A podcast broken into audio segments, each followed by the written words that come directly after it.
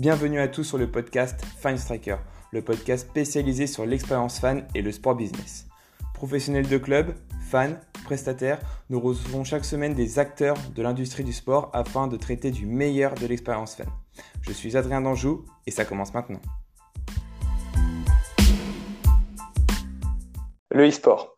Voilà un sujet qui est plus qu'un simple sujet désormais. Nous parlons d'une véritable discipline qui a sa propre audience, son propre business model, ses propres codes et son propre univers. Pour parler de cette pratique, nous avons le plaisir de recevoir Antoine Grimont, expert e-sport et associé chez Gamifly, une startup spécialisée dans l'expérience fan digitale, notamment en e-sport. Bonjour Antoine, comment vas-tu? Bonjour à tous, ça très bien, merci. Donc, on est très heureux de te recevoir sur le podcast de Fan Striker pour parler d'un sujet dont on parle beaucoup euh, depuis maintenant euh, plusieurs années, c'est celui du e-sport. Donc, euh, l'idée, c'est de profiter de ta présence et de ton expertise pour faire un petit peu un état des lieux du e-sport. Donc, qu'est-ce que le e-sport? Où est-ce qu'on en est aujourd'hui en France et aussi dans le monde d'une manière générale? Et ensuite, quel sera l'avenir du e-sport et plus ou moins son impact sur le, le sport business? Est-ce que ce programme te convient? Avec, grand plaisir. C'est en gros ce que je connais, donc ça, m'arrange. c'est super. Alors, euh, tout d'abord, euh, pour te présenter auprès de nos, éditeurs, est-ce que tu peux voilà, nous, nous dire euh, quel est ton parcours depuis tes études jusqu'à tes fonctions actuelles chez Gamifly? Bah, tout à fait. Alors, j'ai commencé moi en tant qu'ingénieur informaticien. À la base, j'ai commencé en tant que développeur, tout simplement, euh, parce que j'étais un grand fan de jeux vidéo depuis tout petit et j'ai voulu travailler dans le monde du jeu vidéo. C'est pour ça que, j'ai fait ce, type d'études. Alors, j'ai eu pas mal de chance. Euh, c'est que je suis sorti directement de mes études en tant que chef de projet, justement, dans le monde du jeu vidéo. Alors, des jeux vidéo mobiles, des jeux vidéo euh, PlayStation 3 à l'époque. Je suis pas si vieux que ça, ça va encore. Et euh, c'est euh, vers 2014 environ, alors que je travaillais justement dans une boîte de jeux vidéo, que j'ai commencé à voir euh, que, que l'e-sport était en train de vraiment grossir. Et j'avais un peu ce, ce, cette envie de créer, de créer quelque chose, et notamment autour de l'e-sport, où rien n'existait, et donc tout était à créer. Et j'ai à ce moment-là rencontré le cofondateur Vincent Jouglar, avec qui j'ai créé Gamifly. Et on a décidé de partir sur cette logique d'apporter plus aux spectateurs autour, autour de l'e-sport, tout simplement.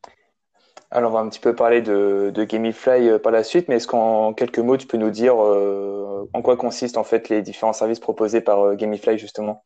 Bien sûr. Alors, encore une fois, on est des développeurs. Hein, notre but, c'est de développer des solutions d'engagement.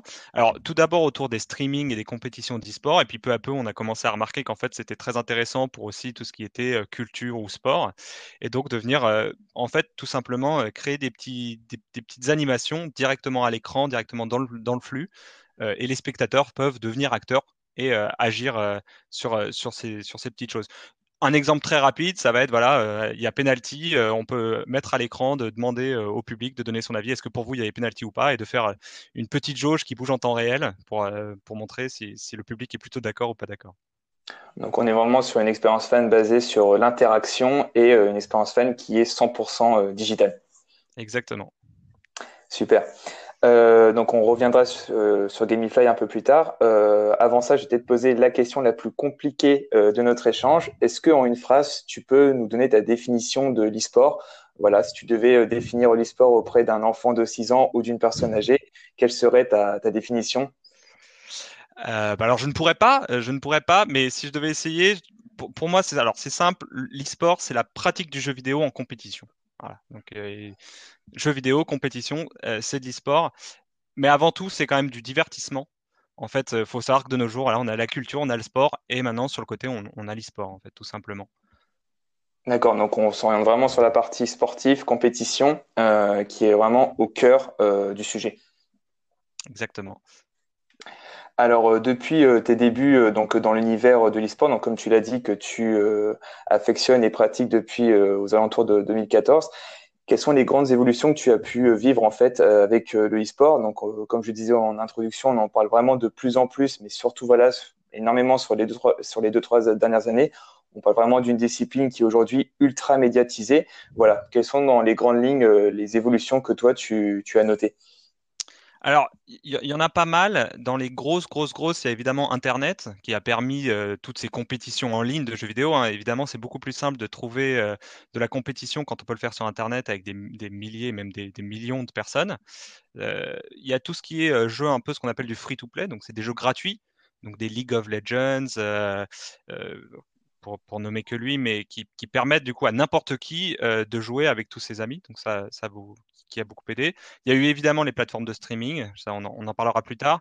Mais si, je devais vraiment m'arrêter sur une chose plutôt côté business qui pour moi a révolutionné le monde de l'e-sport, c'est l'arrivée du système de franchise dans, les, dans les ligues et les compétitions e-sportives.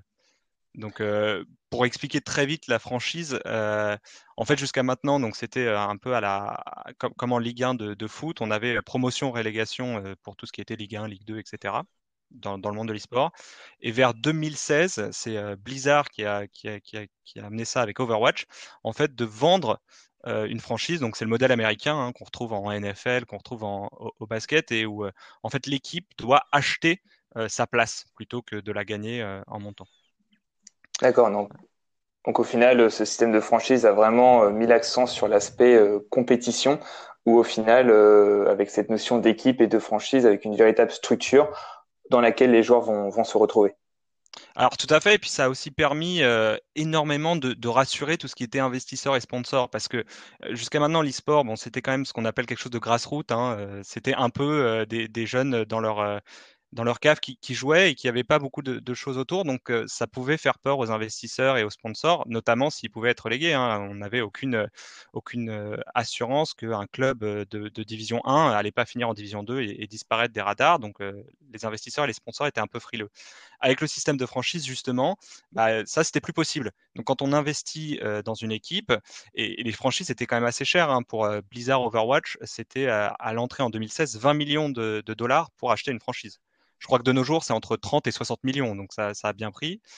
Euh, ça a été suivi très vite par euh, Riot Games avec League of Legends, où, euh, par exemple, en Europe, c'était 10 millions pour rentrer dans la ligue, et ils ont reçu plus de 92 candidatures. Donc, il y a eu vraiment un gros engouement là-dessus. Donc, ça rassure les investisseurs, ça rassure les sponsors, ça permet de structurer l'e-sport, qui était très peu structuré avant. Hein. Euh, l'e-sport, c'est en fait construit ce qu'on appelle le, bottom-up. Donc, ça a commencé par euh, les, amateurs qui ont construit ça doucement pour euh, petit à petit avoir quelque chose de, très structuré. Et donc, tout ce côté stabilité financière qui permet bah, aux joueurs d'avoir des joueurs pro d'avoir des salaires fixes, d'avoir des contrats, d'avoir un encadrement qui n'existait pas jusqu'à jusque-là. Donc, ça, ça a vraiment complètement changé la phase de l'e-sport. Ça n'a pas que des bons côtés, évidemment, vu qu'on perd toute la, petite success story de la petite équipe qui part, euh, qui part du niveau le plus bas et qui finit euh, à la Coupe du Monde. Hein, ça, c'est un peu dommage, mais ça a apporté quand même pas mal de bonnes choses euh, à, à l'e-sport notamment. Et j'imagine que ça a aussi permis à de nombreux joueurs de se professionnaliser, comme tu l'as dit, d'avoir des salaires fixes, de véritables contrats, et d'une manière plus générale, vraiment de professionnaliser, de, professionnaliser, de structurer le e-sport dans son ensemble. Exactement. Alors, euh, quelques chiffres pour euh, continuer et faire un petit peu un état des lieux sur euh, le e-sport aujourd'hui. Donc, en 2020, près de 500 millions de personnes et plutôt d'internautes se sont intéressés de loin ou de près à l'e-sport contre 440 en 2019. Donc, plus 60 millions, on va dire, d'amateurs en l'espace d'un an. Comment expliques-tu en fait cette tendance qui ne cesse de croître d'année en année avec les internautes et de manière générale le grand public qui s'intéresse de plus en plus à l'e-sport? Alors c'est un des, gros atouts de l'e-sport et qui fait que beaucoup de gens s'y intéressent, c'est qu'en effet c'est le milieu du divertissement qui connaissait la plus grosse croissance en 2019 et 2020 je crois. Euh, donc bon ça, ça met sur le, sur le devant de la scène. Moi ce que j'aime bien euh, c'est comparer un peu l'e-sport au rock and roll. Ce que je veux dire par là, c'est que pour le moment, l'e-sport, c'est un truc de jeunes. et généralement, les, les plus vieilles générations ne comprennent pas du tout. Euh, mais c'est quelque chose euh, où les jeunes continuent, plus ils vieillissent, mais ils continuent à le consommer. Moi, par exemple, euh, j'ai, je crois, 32 ans et, je continue à, consommer du jeu vidéo et, de l'e-sport et je vais continuer plus je vieillis. Et les jeunes générations, eux, je crois que c'est quasiment 100% des, des 15-18 ans qui consomment du contenu gaming ou, e-sport. Donc forcément, cette audience, elle ne va faire qu'augmenter et, je pense pas que ça s'arrête, ça s'arrête tout de suite. Et est-ce que tu penses que voilà, dans cette tendance et vraiment cette forte augmentation euh, de, de l'audience, est-ce qu'au final, euh, la crise sanitaire qu'on a vécue avec un confinement qui nous a voilà, poussé à rester à la maison devant nos écrans a aussi plus ou moins poussé euh, à ça? Ah, C'est sûr que c'est possible. En effet, on, l'a vu de toute façon, il y, a beaucoup d'acteurs sportifs qui ils avaient toujours des, budgets d'activation, il fallait qu'ils les fassent, donc ils se sont tournés vers quelque chose comme l'e-sport. c'est assez simple quand on fait du foot de faire une activation autour de FIFA, c'est très logique. donc forcément, ça a dû aider un peu. Il faut savoir aussi que bon, l'e-sport est évidemment complètement lié au monde du ce qu'on appelle du jeu vidéo. Et, le monde du jeu vidéo, c'est la plus grosse industrie du divertissement. C'est plus gros que le cinéma et que la musique réunis. Donc forcément, tous ces milieux-là, bah, le milieu du jeu vidéo peu à peu euh, rentre dans le milieu de l'e-sport et, le fait grossir. Il y a aussi une autre chose qui est, euh, qui est assez intéressante, c'est euh, tout ce qui est marché asiatique. Il faut savoir que tout ce qui est Chine, Corée, en, Corée, l'e-sport est, le, sport national. Donc forcément, ces, tous ces gens regardent énormément l'e-sport et consomment beaucoup d'e-sport. Donc euh, aujourd'hui, euh, l'e-sport euh, pèse plus d'un milliard de dollars. Donc j'imagine que voilà, ce système de, franchise instauré en 2016 a permis vraiment, comme tu l'as dit, de structurer, d'avoir un business model bien défini. On retrouve du sponsoring, des droits médiatiques, toute la billetterie online et aussi bien évidemment offline désormais, toute la partie merch pour voilà dresser un petit peu le, marché de, de l'e-sport. Qui sont les acteurs forts de, de ce marché justement c'est là où, on peut voir que l'e-sport est quand même très très proche du sport et, même limite une dérivée du sport. C'est qu'en fait, c'est quasiment les mêmes acteurs. Donc on, retrouve les, bases hein, avec le, joueur pro, donc le talent. Euh, évidemment, les équipes, ça c'est les, plus gros acteurs euh, de l'e-sport, c'est les équipes. On ne fait pas d'e-sport ni sans talent ni, sans équipe. Euh, pour donner un, petit chiffre, je crois qu'une des plus grosses équipes d'e-sport, c'était Cloud9 l'année dernière. Elle était évaluée à plus de 300 millions de dollars ça, commence déjà à être, euh, à être, pas mal. Et évidemment, on a tout ce qu'il y a autour, donc les agences, les agences de talent, euh, les médias, les, diffuseurs. C'est vraiment euh, un écosystème très proche, même au niveau des flux financiers, par exemple quelque chose que les gens ne savent pas forcément, mais on a des mercatos dans l'e-sport avec des joueurs, des joueurs européens qui, qui, vont, qui vont jouer en Amérique et, des transferts à, déjà plusieurs millions maintenant. Donc, on a un joueur, par exemple, danois qui joue avec la même visa sportive que Tony Parker en Amérique. Enfin, c'est des choses qui sont quand même assez intéressantes. Et on retrouve aussi de plus en plus de sponsors, exactement comme tu l'as évoqué, bah, sur euh, le, système du sport qu'on connaît bien euh, aujourd'hui. Euh, qu'est-ce qui, selon toi, pousse en fait bah, les sponsors à investir en fait dans le e-sport? Est-ce que c'est pour toucher une cible jeune? Est-ce que c'est pour répondre à de nouveaux enjeux de visibilité? Selon toi, qu'est-ce qui voilà les incite à, investir dans, ce milieu? Ah, c'est sûr qu'il y a, alors il y a plusieurs choses la plus évidente, ça reste évidemment cette côté, ce côté euh, toucher les jeunes. Euh, ça, c'est quelque chose qui est, très simple. C'est que hein, ce, keyword de millennials, et on le retrouve dans, les présentations de toutes les équipes e-sport, de tous les talents e-sport, etc. C'est que c'est un des meilleurs moyens de toucher ces jeunes générations qui, mine de rien, ne regardent plus vraiment la télé. Hein. Euh, ils ont aussi souvent ce qu'on appelle des ad blocks, donc qui leur permettent de bloquer la pub à, à, ce niveau-là. Donc, venir faire des activations, venir faire du sponsoring dans ces milieux permettent justement de toucher ces générations euh, de manière assez intéressante, donc de toucher ces jeunes euh, euh, à, ce niveau-là. Ce qui ce qui est pas pas évident, c'est que c'est quand même une communauté qui est assez compliquée à toucher parce qu'il faut vraiment et, tu l'as très bien dit au début utiliser ces codes. Et quand on n'utilise pas les codes de, du gamer, ça peut très très mal se passer. Hein. On a vu beaucoup de gens essayer de, de rentrer dans ce milieu-là et un peu un, peu se mordre les doigts parce qu'ils ont voulu faire ça. Bon, et si on met des millions, ça devrait passer. Et au final, ils n'ont pas, ils pas fait ça proprement et ça, assez, ça a pu capoter à ce niveau-là. Ouais, donc, il vaut mieux avoir un expert en interne ou passer par une agence spécialisée avant de se lancer pour, comme tu l'as dit, éviter de faire capoter le, le partenariat. Quoi. Carrément. Ouais. Donc, euh, je pense qu'on a fait un bon état des lieux de, de ce qu'est euh, l'e-sport euh, aujourd'hui. Maintenant, ce que je te propose, c'est un peu voilà, de se pencher un petit peu vers l'avenir et d'imaginer la suite de l'e-sport. Et tout d'abord, ce dont j'aimerais parler avec toi, c'est la, la, diffusion. Donc là, on va un petit peu sortir du champ de l'e-sport pour vraiment prendre un, point de vue assez large sur le gaming en général. En 2020, donc des plateformes comme Twitch, Facebook Gaming ou bien YouTube Gaming ont vu vraiment leur temps de visionnage exploser. Je pense que là aussi, on a quand même l'effet Covid derrière tout ça. On note aussi sur ces plateformes une belle diversification. On a vu des artistes musicaux ou bien des acteurs du sport investir dans ces plateformes. Par exemple, l'Olympique de Marseille a diffusé sur Twitch euh, l'été dernier un match amical. Est-ce que selon toi, tout simplement, comment tu vois en fait évoluer l'usage de ces interfaces de streaming aussi bien côté diffuseur que côté utilisateur? Alors, c'est sûr que côté diffuseur, on va de toute façon en voir de plus en plus. Euh, je crois que maintenant, euh, quasiment tous les acteurs du sport commencent à, d'une manière ou d'une autre, euh, s'intéresser ou, mettre un pied euh, dans ce milieu-là. Donc, c'est sûr que tous ces gens vont se tourner vers ces plateformes de diffusion, ces modèles pour venir toucher ces jeunes générations. Euh, ça, c'est certain. Et évidemment, pour les utilisateurs, c'est un petit peu différent de tout ce qu'on voit dans le sport, à la télé, etc. Parce que les, les utilisateurs, ils ont, cette habitude de venir interagir et de partager avec ce qui se passe à l'écran. Euh, là où, en effet, quand on regarde le sport à la télé, euh, on a tendance à faire absolument que ça, voir peut-être son téléphone sur autre chose. Mais euh, dans l'e-sport, le stream vient forcément avec des outils d'interaction, ne serait-ce qu'au moins un chat. Donc déjà, les gens peuvent, partager là-dessus. Donc c'est souvent ce qu'on appelle un peu du second screen experience. Ils ont l'habitude de faire autre chose ou de partager en temps réel sur ce qui se passe, euh, sur ce qui se passe à l'écran. Donc forcément, ça, ça va venir euh, changer tout ça.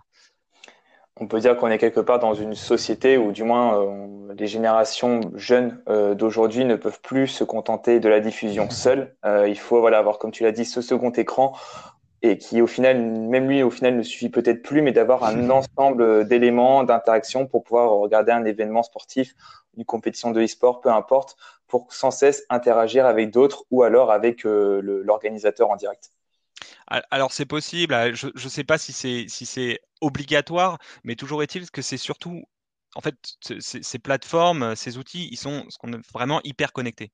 Ce qui fait que c'est très très facile d'innover. Si demain je veux faire une émission sur Twitch et je veux avoir quelque chose qui sort qui sort de l'ordinaire, comme par exemple le fait de pouvoir répondre en temps réel, c'est très facile. Alors que si on compare à la télévision ou quand on met quelque chose sur la télévision, sur TF1, ce genre de choses, ça va devenir beaucoup beaucoup plus beaucoup plus compliqué. Donc c'est là aussi où ces plateformes ont, une vraie cartouche à jouer. C'est ce côté en fait innovant qui va pouvoir vraiment changer la donne niveau tout ce qui est contenu, niveau fan expérience évidemment.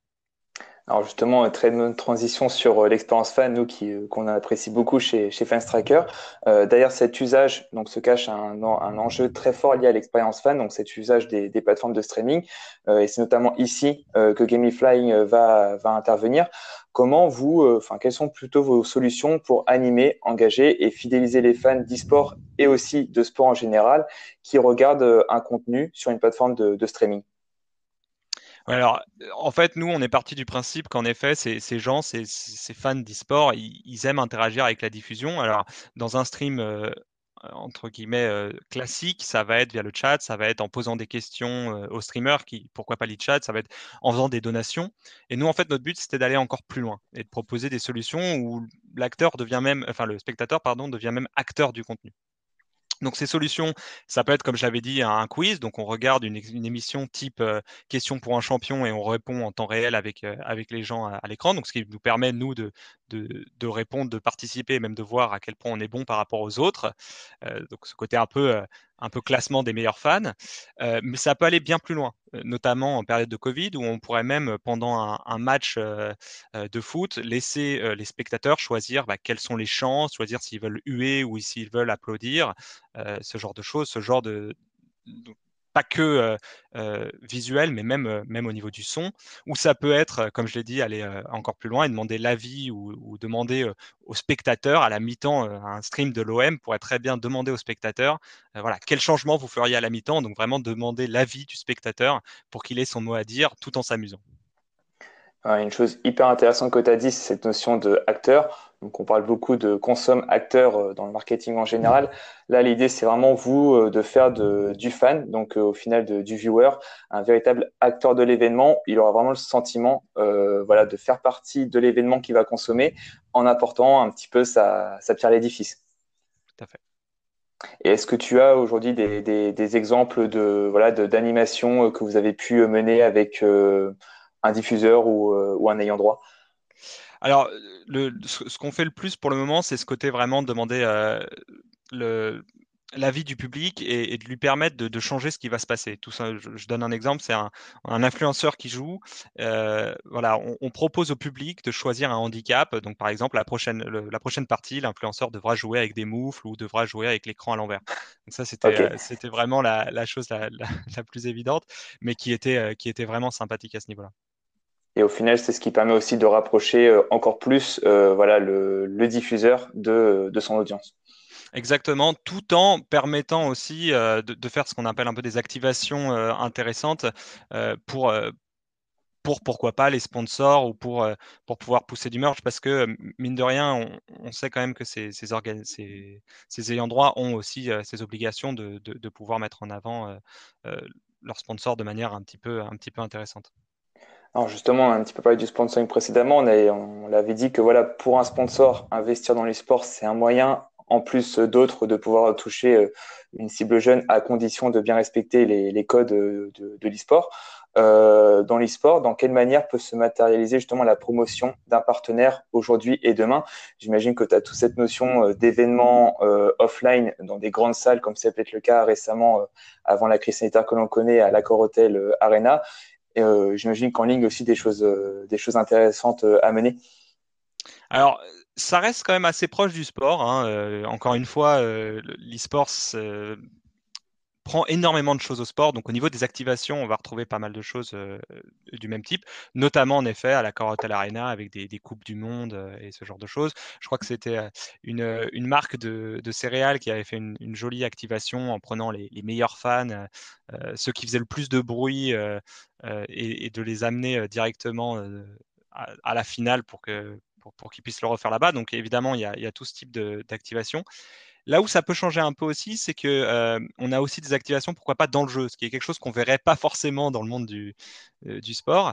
Euh, mais par exemple, League of Legends Riot avait fait un, deal avec Louis Vuitton où on pouvait avoir des, skins Louis Vuitton dans le jeu. Donc en fait, les utilisateurs pouvaient acheter pour 10 euros un, personnage à l'effigie de Louis Vuitton. Donc ça, c'est quelque chose qui est très différent. C'est une activation qu'on verrait jamais dans le monde du sport, mais qui est assez passionnante dans le monde de l'e-sport. Alors justement, euh, tu l'as évoqué plusieurs fois, il y a vraiment des similitudes très proches entre euh, le e-sport et le sport euh, tel que qu'on le connaît. sur les cinq dernières années, on a vu de nombreux ayants droit donc dans le sport qui se sont lancés dans le e-sport. Donc tu l'avais évoqué, on a par exemple bon, bah, l'équipe du PSG, de l'ES Monaco. Ça concerne aussi les sports mécaniques avec les F1 eSport Series. On a aussi Roland Garros avec les e-Series by BNP Paribas. Donc là, on retrouve par exemple un naming intéressant avec un sponsor. Euh, est-ce qu'au final, le e-sport, euh, d'une manière très générale, même pour euh, un, ayant droit classique, c'est pas le canal numéro un à privilégier pour engager et fidéliser les, jeunes communautés de fans? En tout cas, ça semble, ça semble être le cas. ils, vont tous, c'est simple, depuis environ le, rachat donc, de Twitch par Amazon pour un milliard de dollars, on a vu énormément d'acteurs euh, très différents euh, essayer de rajeunir un peu ces audiences via l'e-sport et, via ces, plateformes de streaming.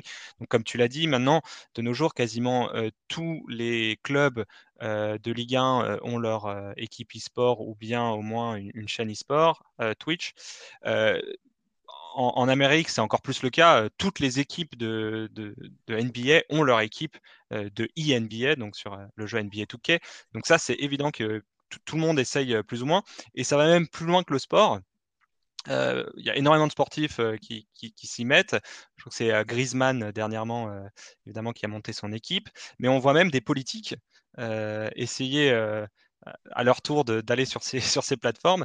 Je crois que là, il y a, il y a quelques jours, sur, sur Twitch, la, plus grosse chaîne, c'était euh, l'investiture de, de, Joe Biden en live euh, sur ces plateformes de streaming. Donc, en effet, je pense que même euh, niveau politique, on essaie de rajeunir leurs audiences en, plaçant, en passant par ces, par ces plateformes. Et à mon avis, d'ailleurs, c'est qu'une question de temps d'avoir une, forme d'e-sport soit au JO, soit en marge des JO, parce que, mine de rien, les JO ont une audience qui vieillit et ils vont avoir ce, besoin un peu de, se réinventer, de se renouveler. Et je pense que ça va passer, entre autres, pas que, mais entre autres par l'e-sport. Ce qui est normalement euh, prévu pour euh, les, futurs euh, Jeux Olympiques. Pour revenir rapidement sur ce que tu disais par rapport à la politique, toi, ton conseil donc pour les présidentielles de 2022, ce serait voilà d'avoir un petit budget alloué pour pour cette partie e-sport quoi. Ah, à mon avis, oui, ils, l'ont tous. Alors, e-sport ou streaming, je ne sais pas, mais en tout cas, J'irai pas jusqu'à avoir euh, un, politique euh, qui, sponsorise une équipe d'e-sport, mais pourquoi pas après tout, hein, soyons fous. C'est un canal comme un autre. Alors justement, ce qu'on évoquait euh, précédemment par rapport voilà, aux équipes e-sport lancées par les différents clubs et franchises aux États-Unis s'adresse avant tout à des e-sports professionnels. Très récemment, et je crois d'ailleurs que ça date aujourd'hui à l'heure où on enregistre le podcast, la Ligue 1 a lancé une ligue ouverte aux joueurs de FIFA amateurs. Est-ce qu'au final, l'objectif, c'est ça désormais, c'est après, c'est adressé à une audience voilà, de professionnels de, de l'e-sport désormais, c'est vraiment de s'adresser à une audience beaucoup plus grand public, euh, voilà, en créant des compétitions, en créant des activations pour toucher au final tout joueur de, e-sport euh, euh, de, tout niveau. Alors tout à fait, et puis ça va même plus loin. on, a tout ce côté évidemment de toucher, de toucher tous ces gens, mais quand on regarde, on va prendre un exemple avec PSG. PSG, ils ont des équipes sur plusieurs jeux, notamment League of Legends ou Dota 2, qui sont deux des, plus gros jeux e-sport, et ce sont des équipes asiatiques. Donc en fait, il y a aussi toute cette volonté de, pouvoir, euh, d'une manière ou d'une autre, aller toucher ce marché asiatique qui est, très intéressant pour les équipes telles que PSG, hein, PSG étant très très international. Euh, forcément, c'est pareil d'ailleurs pour l'OL. si, je dis pas si dis pas d'épices, l'Olympique Lyonnais a, des investisseurs chinois et ils ont une équipe de d'e-sport de FIFA chinoise, justement, encore une fois, pour essayer d'augmenter leur, notoriété de marque dans tous, ces, dans tous ces pays. Donc, il y a ce côté jeunesse, il y a ce côté un peu international aussi, de, vouloir aller chercher un peu, euh, un peu ce marché asiatique.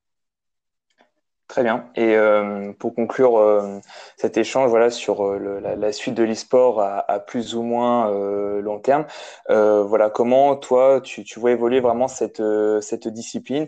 Peut-être aussi un petit mot qui m'intéresse sur l'éducation. On voit beaucoup d'écoles de e-sport se lancer en France et ailleurs. voilà, globalement, comment le marché tu vois évoluer? Est-ce qu'on va avoir de plus en plus de pratiquants euh, de plus en plus de professionnels euh, de l'e-sport Ou est-ce qu'au final, euh, c'est peut-être une tendance actuelle qui ne va pas forcément se, confirmer dans, dans, les années qui viennent? Alors, moi, je pense que ça va continuer. À quel point, je ne sais pas. Hein, je ne vais pas dire que le, sport, que l'e-sport va remplacer le sport. C'est pas du tout le cas. Je pense qu'en effet, le sport, l'e-sport va, va, venir grignoter un peu ces quelques budgets du sport, pourquoi pas. On, le voit pas mal dans les universités américaines où ils ont déjà les circuits interuniversitaires e-sport, ils ont, euh, ils ont des côtés un peu e-sport études.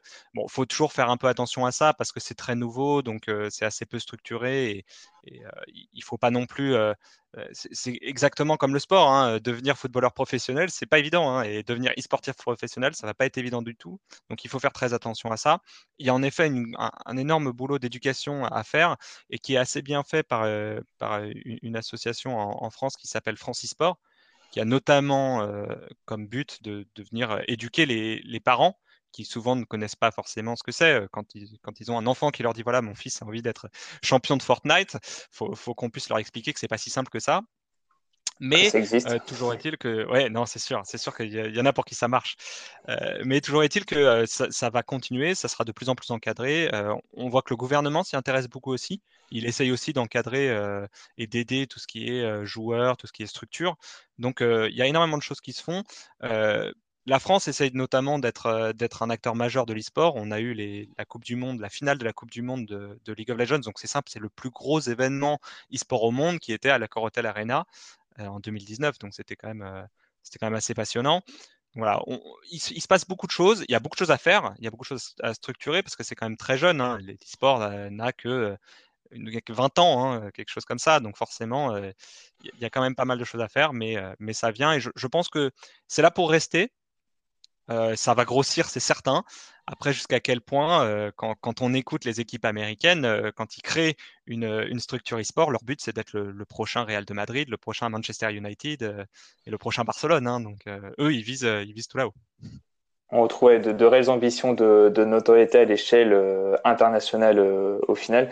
Et comme tu l'as dit, effectivement, le, rôle de l'État, du gouvernement à jouer dans, dans voilà dans l'évolution euh, positive du e-sport est, important pour justement avoir cet encadrement et accompagner les, joueurs de demain. Tout à fait. Euh, pour, clôturer euh, cet échange, Antoine, je vais te poser la question qu'on pose à chaque fin de, podcast.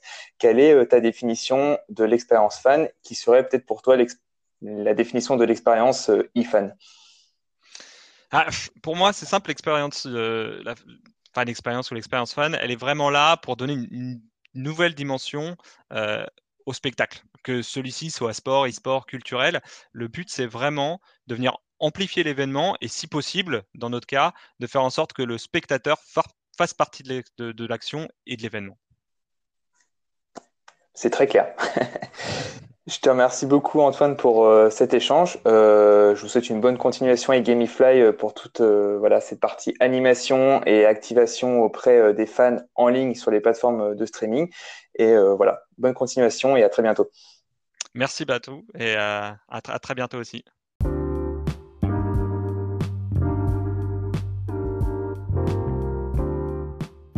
Si vous êtes arrivé jusqu'ici, c'est que ce podcast vous a plu et je vous remercie pour votre écoute.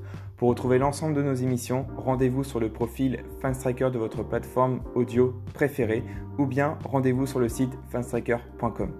À bientôt.